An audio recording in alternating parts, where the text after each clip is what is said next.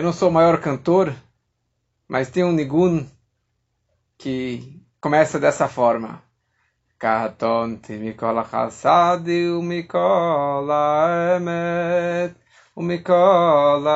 emet asher asita et avdecha כי במקלי עברתי את הירדן הזה? ויתה הייתי לי שני מחנות.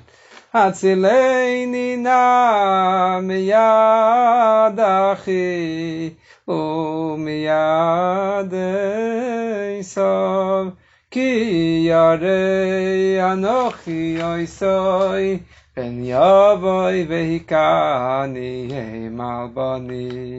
E assim a música continua. a música é sobre um versículo dessa paraxá, um versículo muito forte, muito impactante, naquele encontro, depois de 22 anos, entre os dois irmãos. Entre o encontro entre Yaakov e o Esav. E Yaakov, como veremos daqui a pouco, Yaakov ele se prepara para esse encontro, e uma das coisas que ele fez, ele fala uma frase muito forte. Ele vira para Deus, ele fala, Katonti mikola chassadim. Eu sou pequeno, ou eu fiquei pequeno de todos os hassadim, de todas as bondades e de toda a verdade que o Senhor fez comigo. Porque eu cruzei o Jordão quando saí de Israel para ir para Haran e aí casar com minhas esposas e ter meus filhos. Eu cruzei somente com o meu bastão. E agora eu volto com todo esse acampamento, com filhos, filhas, mulheres, gado, rebanho, escravos, servas, dinheiro, ouro, prata, tanta, tanta fortuna. E uma família linda e maravilhosa. Eu só tenho que agradecer a Deus. E ele começa a frase falando, Katonte, eu sou Katan. Eu fiquei tão pequenininho perante toda a bondade que o Senhor fez comigo. E essa, na verdade, é uma das quatro situações que a pessoa precisa fazer uma bênção. Um abrahá que é chamado abrahá de Hagomel Chayavim Tovot. Shegmalá Nitov. A pessoa que ela passou por quatro situações, uma das quatro situações, ela precisa fazer uma brachá especial para Deus, agradecendo pelo milagre que ele passou e agora ele está aqui são e salvo, então ele tem que agradecer a Deus. Quais são essas quatro pessoas que precisam fazer essa brachá de Hagomel. Então, a pessoa que cruzou o mar, que cruzou o oceano e chegou ao seu salvo. A pessoa que cruzou um deserto, que é um lugar que tem sempre perigo, e ele conseguiu passar, apesar dos ladrões, apesar da seca, apesar eh, de não ter água, ele conseguiu cruzar o deserto. Alguém que estava doente, com uma doença que tinha perigo de vida, ou um, um, uma, um machucado muito forte, um acidente muito grave, ele precisa vir na sinagoga e fazer o Hagomel, ou uma pessoa que saiu da prisão, que ele estava numa situação realmente é, de apuros, qualquer tipo de prisão, ele precisaria fazer a brachá de Hagomel. Anos atrás, eu estava no 770 quando que um, um judeu ele foi preso Urubashkin, famoso Urubashkin, ele foi preso por uma questão de business, teve calúnias contra ele e ele precisaria ficar décadas na prisão ou até uma prisão perpétua e no final ele foi libertado no dia da posse que o Trump assumiu, ele acabou dando para ele a liberdade. E eu estava lá no 77, na sinagoga do Rebbe, quando que esse Rubashkin apareceu lá. E tinha milhares e milhares de pessoas que vieram recepcioná-lo. E na hora que ele falou essa brachá de Agomela, Hayavim Tovot, com tanta emoção, e o povo comemorou durante dois dias de tanta festa pela libertação dele. É uma história inteira que merece uma, um áudio para contar essa história. Já tem livros, já tem comics sobre essa história toda. Mas de qualquer forma, quatro pessoas precisam agradecer a Deus. É isso que a gente fala no, na Amidah, no Shemona Estre, na reza silenciosa, Nós falamos Vechol HaChaim Yudu Hasela. Todo Chaim, todo ser vivo, vai te agradecer para sempre. E HaChaim, a palavra Chaim de vida, é o acróstico dessas quatro situações. Het, de rolé de doente. Yud, de Isurim, de sofrimentos, de, de, de dificuldades que ele acabou passando. Yam, mar, ou midbar, ou deserto. Então, uma pessoa que passou por um acidente grave, ele tem que vir na sinagoga e agradecer a Deus. Uma pessoa que deu à luz, que passou por uma cirurgia, que passou por um perigo de vida, ou qualquer pessoa que foi para os Estados Unidos e voltou, ou ele foi para a Europa, ele foi para a África, ele foi para a Austrália, qualquer momento que ele, você cruzou o mar, precisa fazer essa bênção de Hagomelo. Só entre parênteses, quem faz essa brachá é somente um homem é, que faz essa brachá na leitura da Torá. Então a mulher ela é isenta de fazer essa bênção, mas o conceito se aplica também para ela. Porque na verdade essa mitzvah vem desde a época do templo, ou desde a Torá. Isso era chamado um korban todá, um sacrifício de agradecimento a Deus pelo milagre que aconteceu na tua vida. E essas quatro situações estão descritas estão descritas no Salmo 107, no Teilim Kuv Zain. Ali no Salmo 107, ele descreve quatro vezes a palavra Yodu, Lashem, Hasdov, Niflotav, Asher eh. Agradeça a Deus pelos milagres que ele fez contigo. E ele descreve, em poucas palavras, essas quatro situações que agora descrevemos. E ali ele também descreve, você vai louvá-lo num carral, numa congregação. E daqui nós aprendemos que a pessoa que passou por esse tipo de milagres é, precisaria ir na sinagoga, na frente da congregação e agradecer a Deus pelo milagre que ele passou. Só que essa brachá é uma brachá única. É uma brachá, tem uma palavra nessa brachá que não se repete, que não encontramos nenhuma outra benção. Que nós falamos a seguinte brachá.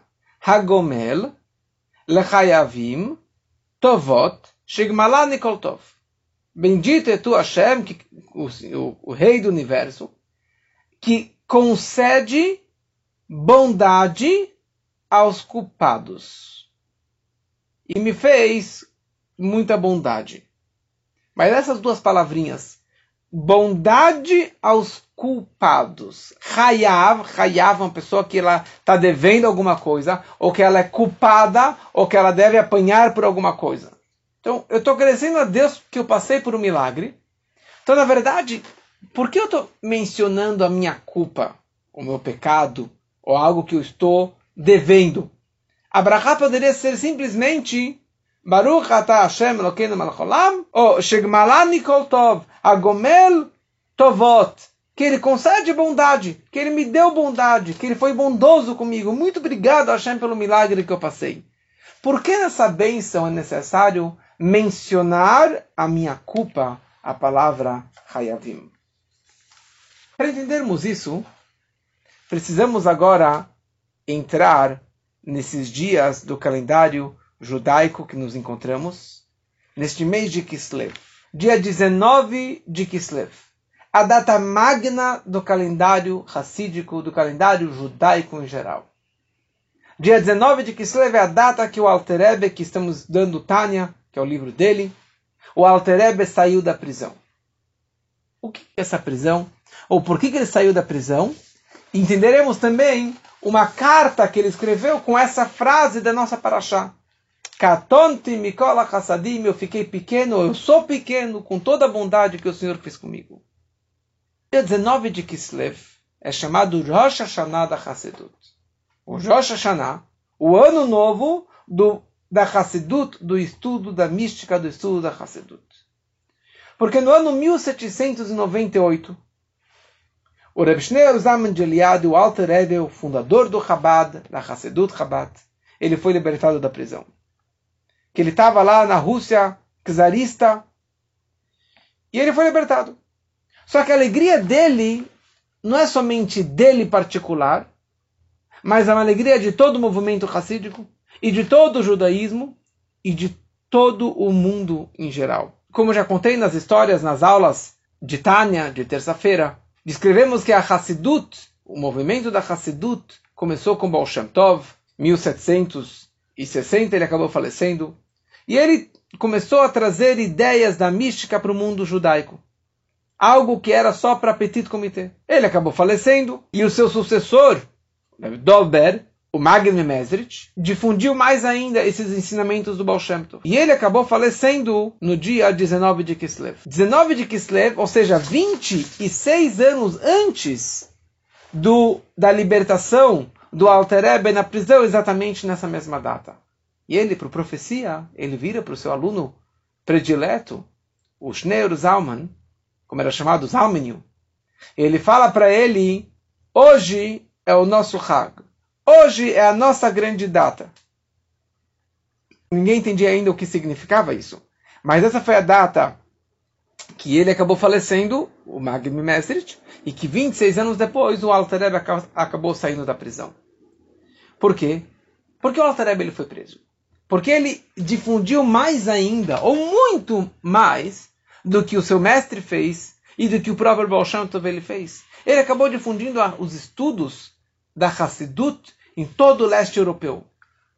E, essa, e, e mais ainda, ele acabou criando o movimento Chabad, que é uma filosofia toda que tem o propósito de você entender os conceitos da Torá, os conceitos místicos e trabalhar muito com a pessoa, com as emoções da pessoa, com o intelecto da pessoa, ou seja, totalmente diferente das outras linhas, e de trazer toda essa teoria na prática, de você viver como um Hassid, você viver com os ensinamentos da Hassidut.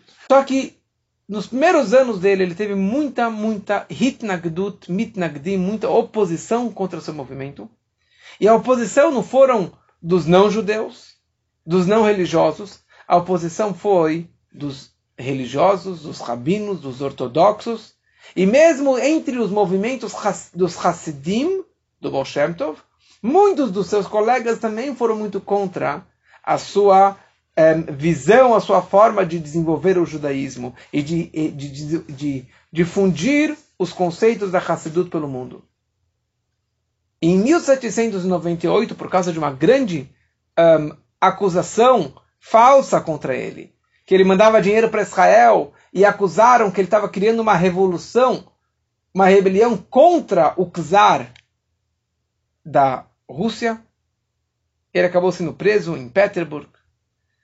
E tem muitas histórias, ele teve que convencer e de, de, interpretar o que é o judaísmo, de como que ele interpreta o judaísmo e o racidismo e assim por diante. E depois de 20, de 53 dias, ele acabou sendo libertado. 53. O que, que te lembra esse número? É exatamente o número dos capítulos do Tânia do Likutei Amarim, da primeira parte do Tânia, são 53 capítulos. Ou seja, ele entendeu que, na verdade, ele foi preso não por uma razão de uma acusação aqui na Rússia, nesse, nesse andar, mas tinha uma acusação espiritual contra a forma que ele desenvolveu e que ele revelou toda essa Hassidut para fora. Tem muitas histórias sobre isso, mas não é o momento agora de entrarmos em todos esses detalhes. Mas finalmente, no dia 19 de Kislev, ele acabou sendo libertado. E isso, na verdade, deu para ele o, o, o green card, deu para ele o easy pass, o passe livre, para difundir mais ainda toda a Hassidut, a mística que ele havia feito até então. Agora ele foi autorizado pelo governo, pela oposição e mais ainda pelos céus, ele foi dado para ele toda essa autorização para que ele continuasse seu trabalho. Então, o fato que ele saiu da prisão facilitou muito mais e bombardeou as suas atividades, aumentou muito mais as suas atividades e a difusão do Hassidut e do Tanya e, do, e, do e, da mística pelo mundo todo. Só que muitos dos seus discípulos, que prezaram muito pelo Rebbe, que sofreram muito e trabalharam muito para que o Rebbe fosse liberto, eles estavam assim querendo se vingar. E estavam querendo, na verdade, acertar as contas com estes mitnagdim, estes opositores que levaram o Rebbe para a prisão. Então eles queriam acertar as contas. De uma forma ou de outra, talvez não fisicamente, mas virar para eles e falar, cara, ó, tá vendo? Estava errado. Tudo que você fez deu errado. Olha só, você fez e deu e, você fracassou. O fato é que o Rebbe saiu da prisão. Tá vendo? Ganhamos. O Alter Rebbe, sabendo desta vontade de se vingar ou de jogar na cara dos opositores, o Alter Rebbe escreve uma carta. E o nome dessa carta é exatamente este versículo da nossa paraxá. A Torá descreve Katonti Mikola Hassadim. Na nossa paraxá, no capítulo 32, no versículo 11, a frase que Jacob Avinu, nosso patriarca, ele descreveu, Katonti Mikola Hassadim, eu fiquei muito pequeno com todas as bondades que o Senhor fez comigo. E nessa carta, o Alter Rebbe, ele pede, ordena os seus discípulos de não se vingarem, não se levantarem, não se erguerem, não falarem nenhum A contra aqueles que foram contra ele. O que significa essa frase? Que o Jacob Avino, nosso patriarca Jacob, ele falou nesse momento que ele estava prestes a se encontrar com seu irmão que tanto odiava ele. Nós contamos nas últimas semanas como que o Jacob roubou, entre aspas, as bênçãos do seu pai. O Isav, o Esaú, queria se vingar. E por essa razão, Jacob ele teve que fugir. E ele foi para Haran.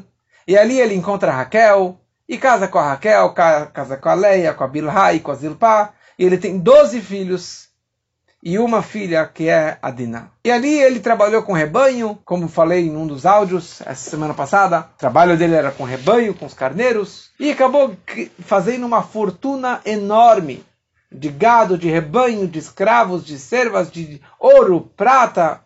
E finalmente ele volta para casa, ele sai da casa do sogrão, a situação lá não estava fácil, ele queria se reencontrar com seu pai, percebe que na verdade o seu irmão está vindo em direção a ele super armado, com 400 homens. E Jacob ele ficou com medo. Ficou com medo. E Isav, 22 anos não falou com ele, e Isav ainda estava borbulhando de raiva contra seu irmão. Então Jacob, ele ficou com medo. Então para isso ele se preparou de três formas para lidar para enfrentar essa fera, seu irmão Isav.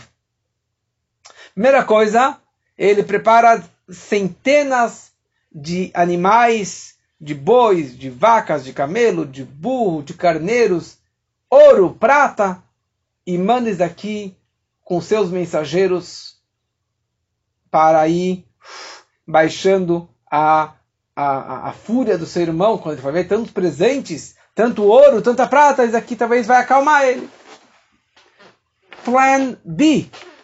Se isso não for suficiente, eu tenho que me preparar para a guerra. Então o que ele fez? Ele dividiu o seu acampamento em dois. Falou: se ele pegar um grupo, pelo menos o outro grupo vai conseguir fugir, vai conseguir escapar. E plano número 3, que na verdade seria o mais importante de todos, ele virou para Hashem e ele fez uma reza inteira. Então Jacob ele vira para Deus. Deus do meu pai Abraham e de Isaac, que me falou que eu voltasse para casa e que eu vou fazer bondade contigo. Então, katonte mikol chassadim, eu fiquei muito pequeno com todas as bondades e de toda a verdade que o Senhor fez com o seu servo. Porque eu criei, eu cruzei esse Jordão 22 anos atrás, somente com meu cajado na minha mão. E agora eu tenho dois acampamentos, mulheres, filhos, animais, dinheiro, tudo que eu tenho aqui comigo. Hatzileinina, por favor, me salve da mão do meu irmão, do meu irmão Esav, que eu tenho medo dele. Talvez ele vai vai vir aqui e vai abater todos nós. Fica o comentarista Rashi, da Shlomo Yitzhaki, e ele fala o seguinte: O que significa Katonti Mikola Kassadim? Eu fiquei pequeno de todas as bondades, porque os meus créditos, meus méritos, se diminuíram, eles são pequenos, com toda a bondade e toda a verdade que o Senhor fez comigo. Por isso eu tenho medo. Porque talvez, apesar que o Senhor me prometeu, mas eu perdi meus méritos, eu perdi os meus créditos, e agora talvez eu vou ser machucado pelo meu irmão. E a pergunta que muitos questionam é: como pode ser Jacob vindo? Ele é o seleto dos patriarcas. Ele é o mais escolhido dos patriarcas. Nós somos chamados Bnei Israel, filhos de Israel, que é Jacob. Que, aliás, nesse momento que o nome dele mudou de Jacob para Israel, como pode ser que ele ficou com medo? Ou como pode ser que ele suspeitou de Deus? Se Deus prometeu para ele falou, tudo vai dar certo, não temas. E mesmo assim ele ficou com medo? Será que não é falta de fé? Será que não é falta de, de, de convicção na palavra divina? Deus falou para ele tudo vai dar certo, de repente agora ele fica com medo? Se Hashem falar para você, acredite em mim, você vai ter medo? Que aliás, isso também está ligado com as datas que eu mencionei antes, dos dois rebes que saíram da prisão, do primeiro rebe e do segundo rebe, porque eles, na hora que eles saíram da prisão, eles estavam lendo exatamente o Salmo 55. O Teilim Nun Rei.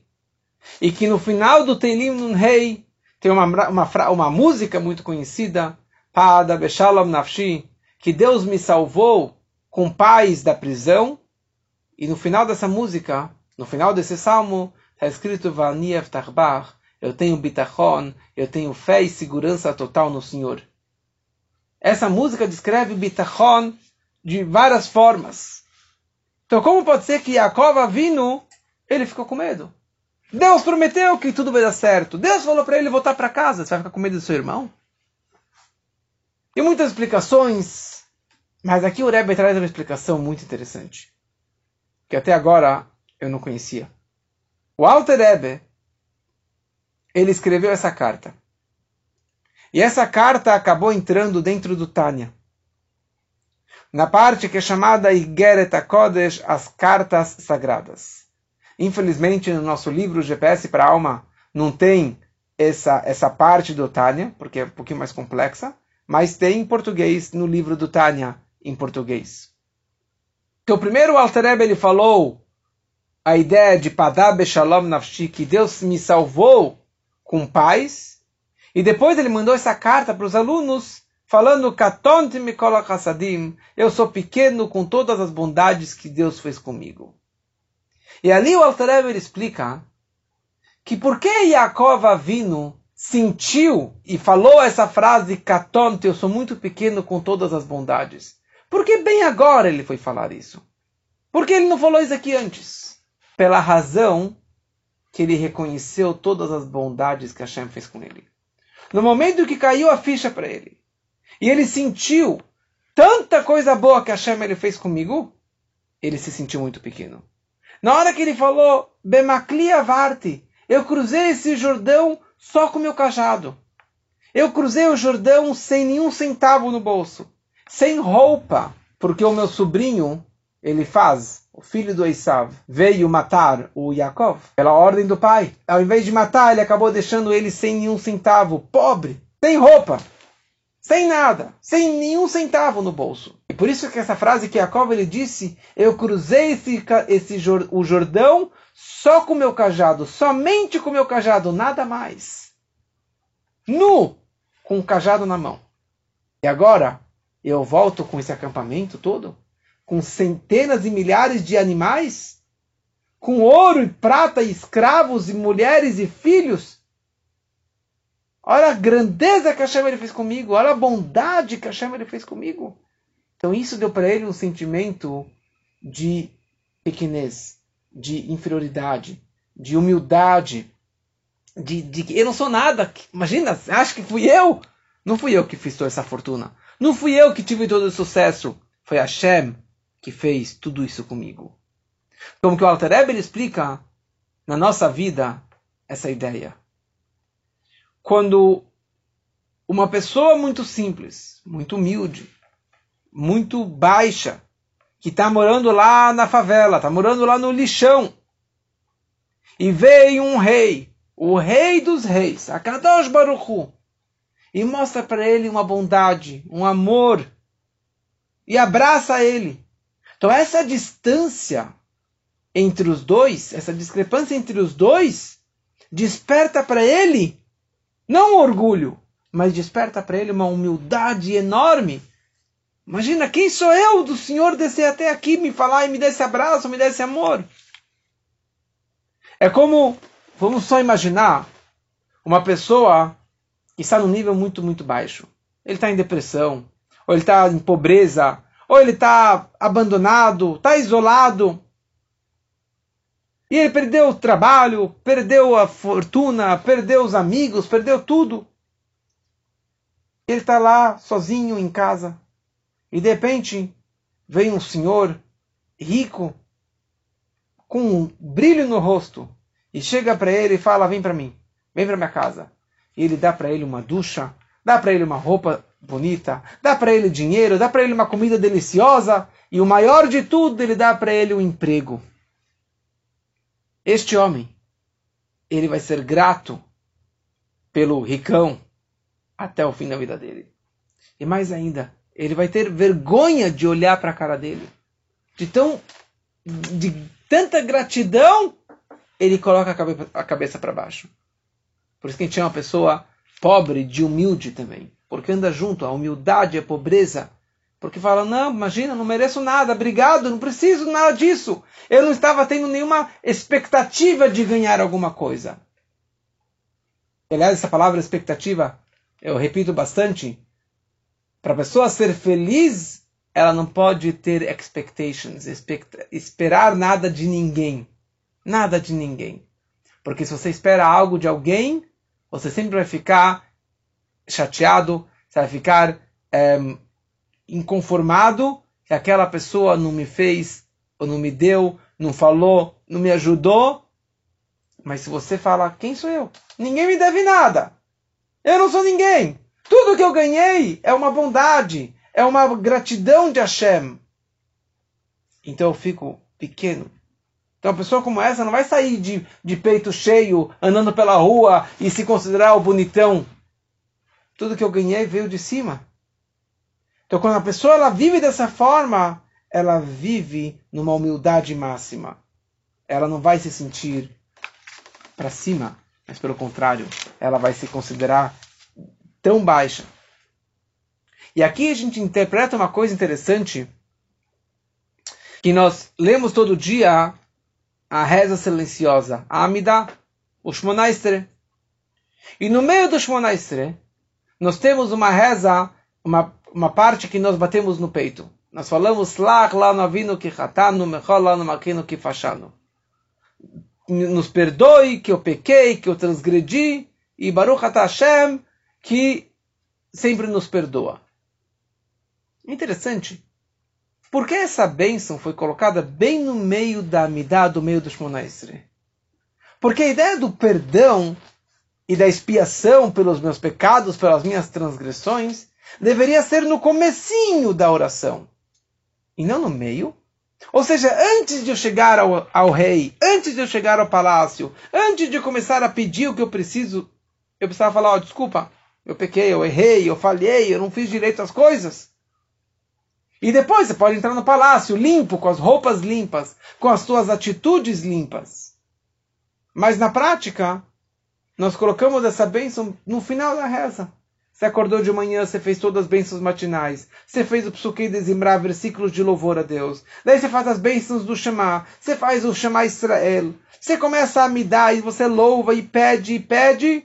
E daí lá no meio, no Shema Israel, no final da reza, você fala, ah, eu pequei.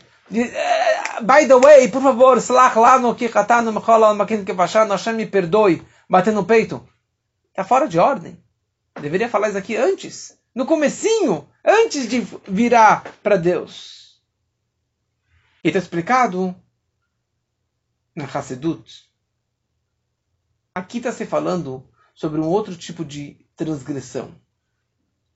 Existem transgressões e falhas que no dia a dia você não percebe. Tem pecados que você, no dia a dia, você fala, não, não fiz nada de errado. Não, não acho que eu errei. Mas quando avança, a situação ela avança, você acaba percebendo que você realmente falhou. Eu escutei agora uma história muito bonita. Certa vez, um shochet, que faz abate kasher, estava viajando, e ele estava no, no aeroporto, ele encontrou um judeu, e ofereceu para ele se ele gostaria de colocar tefilim. Falou, não, não quero colocar tefilim, e não vou colocar o tefilim. E este homem vira para ele e fala, ok, tá bom, te respeito, mas podemos bater um papo? Sim, lógico. Ele fala uma coisa. Quando você estava na escola, você era da, dos melhores alunos, dos médios ou dos piores? Ele falou, olha, eu estava mais lá para baixo do que lá para cima. E como que você era com, com os colegas? Falou, era um muito bagunceiro. E batia, e brigava, e levei suspensões, e fui... É, ia para a diretoria bastante para levar broncas e advertências. Tá. E o sucesso que você tem hoje, que é uma pessoa de muito sucesso, muito rica, quantos chegaram no nível que você chegou? Falou, ninguém. Eu sou o que mais tive êxito em toda a escola, entre todos os meus amigos. Então ele virou para ele e falou: Isso aqui é teu crédito? Foi você que mereceu tudo isso? Se você era um Zé Ninguém, agora de repente você virou tudo isso aqui?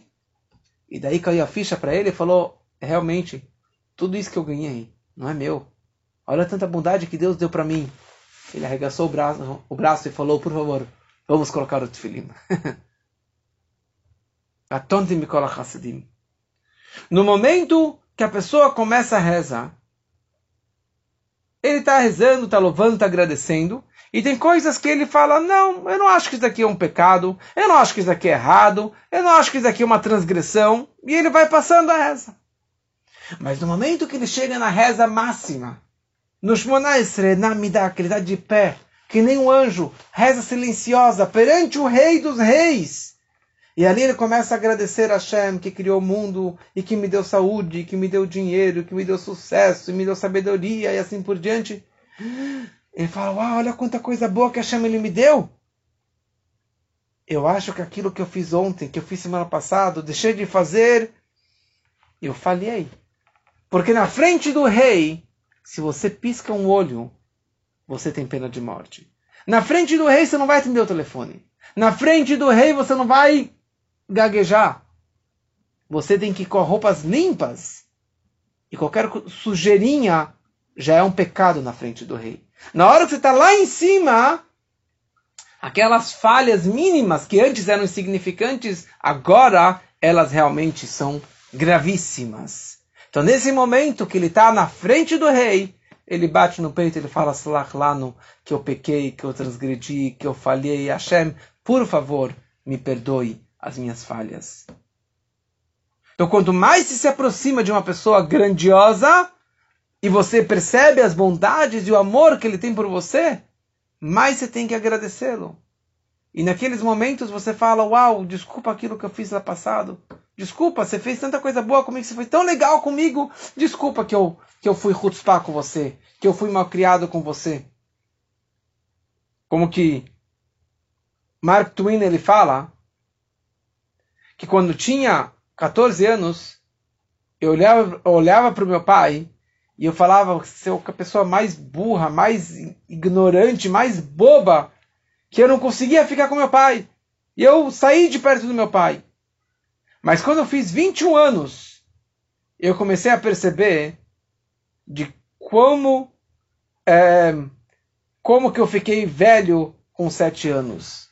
Ou como que agora realmente eu entendi tudo aquilo que eu falhei e como que meu pai era a pessoa mais inteligente. Se você está na frente de uma pessoa tão importante, então você começa a olhar para trás e começa a perceber as falhas que você fez, ou como que você, como jovens que aprontaram tanto com os pais e brigaram e xingaram, no momento que eles montam a sua própria família, eles têm seus próprios filhos, eles começam a perceber que na verdade seus pais eram maravilhosos e quanto que eles falharam. Quanto que ele falhou em relação aos seus pais. Você está de bermuda, está na rua, está na praia, você se sente à vontade. Mas se você entra num, num banquete, num restaurante chique, Você não vai entrar schlepper, você não vai entrar lá de bermuda. Você vai se sentir muito mal nesse momento, porque não combina nessa situação. Você fala, hum, desculpa, desculpa, eu deveria ter me vestido mais a caráter nesse momento. Na hora que o judeu começa a rezar, está lá na frente, está lá em cima, ele fala, eu pequei, desculpa aquilo que eu fiz de errado. Hashem, por favor, me perdoe. Então é isso que o Alter Rebbe escreve no Tânia, no Igeret HaKodesh, na carta Katonti. Que Kol Karov, todo aquele que está mais próximo, ele é mais humilde. Ele se sente katan, ele se sente menor ainda. E por isso que Yaakov, ele se considerou tão pequeno nesse momento. Nesse momento que ele percebeu a família linda maravilhosa e enorme que ele criou. E toda a sua fortuna, e todo o seu gado e rebanho, e o sucesso que ele teve na vida. Agora ele falou, Hashem, desculpa, desculpa Hashem, eu sou muito pequeno, eu pequei, eu acho que eu falhei. Que quer dizer que ele falhou? Não é que ele pecou, mas nesse nível tão alto, aquilo que eu fiz lá para trás é considerado algo muito grande. É isso que, na verdade, a situação que, que Yaakov, ele percebeu. Ele estava tão próximo de Hashem e ele se sentiu a pessoa mais humilde, mais baixa. Por isso que ele vira para Hashem e ele fala: na Hashem, por favor, me salve do meu irmão. E é essa brachá que o Alter também fez quando ele saiu da prisão. Ele falou: Katonti, eu sou muito pequeno. Olha a situação que eu passei. Ele, uma, uma história inteira tem todo um livro descrevendo as situações e os apuros que ele passou na prisão, e ele saiu são e salvo.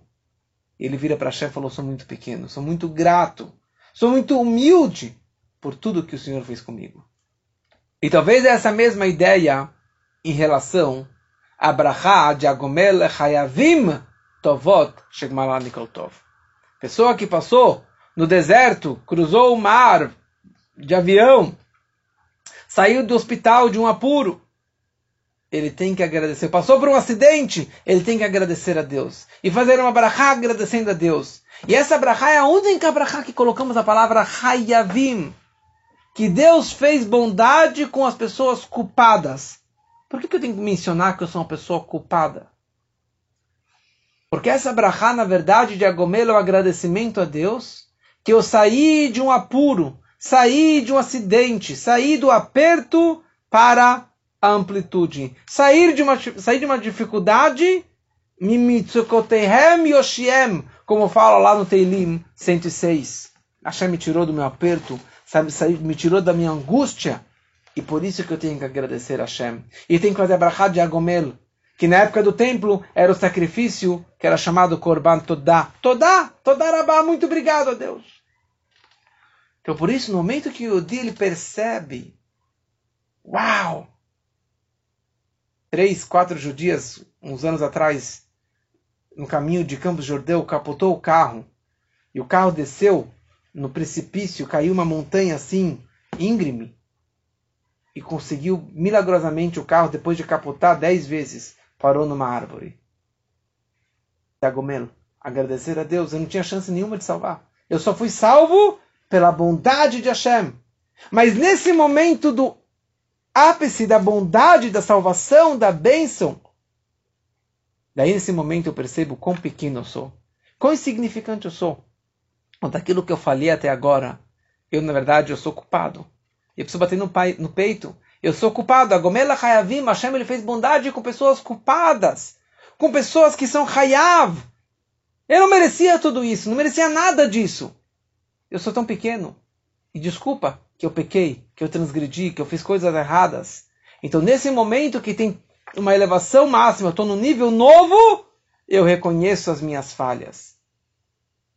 Por isso, uma pessoa que ela se salvou de uma doença, salvou de um apuro, ela fala para Hashem, Agomela Hayavim Tovot, que fez bondades para aqueles que eram culpados, e isso que a gente agradece a Hashem, que não, não tenhamos situações como essas. Mas isso nos ensina ou seja, que não tenhamos situações de apuro, de, de apertos, de dificuldades, de acidentes, para que a gente possa reconhecer a grandeza de Hashem e que eu possa me sentir humilde, me sentir humilde. Mas que no dia a dia, na minha vida, se eu ganhei muito dinheiro, eu tenho que falar Baruch Hashem. esse dinheiro veio de Deus. Se eu ganhei mais um filho, eu tenho que falar Baruch Hashem. Se eu casei, se eu tive sucesso, se eu tenho saúde, se minha família, alguém saiu, da, saiu de, uma, de, um aperto, eu tenho que falar Baruch Hashem. Não é porque o médico salvou, não é que o dinheiro, a minha inteligência, a minha faculdade, o meu sucesso, não sou eu. Porque uma pessoa que passa, que vive dessa forma, com o peito cheio e achando que tudo é dele, ele não tem humildade. E que não precise Deus colocar ele numa situação de apuro e de aperto para ele reconhecer que tudo aquilo que ele tem veio lá de cima.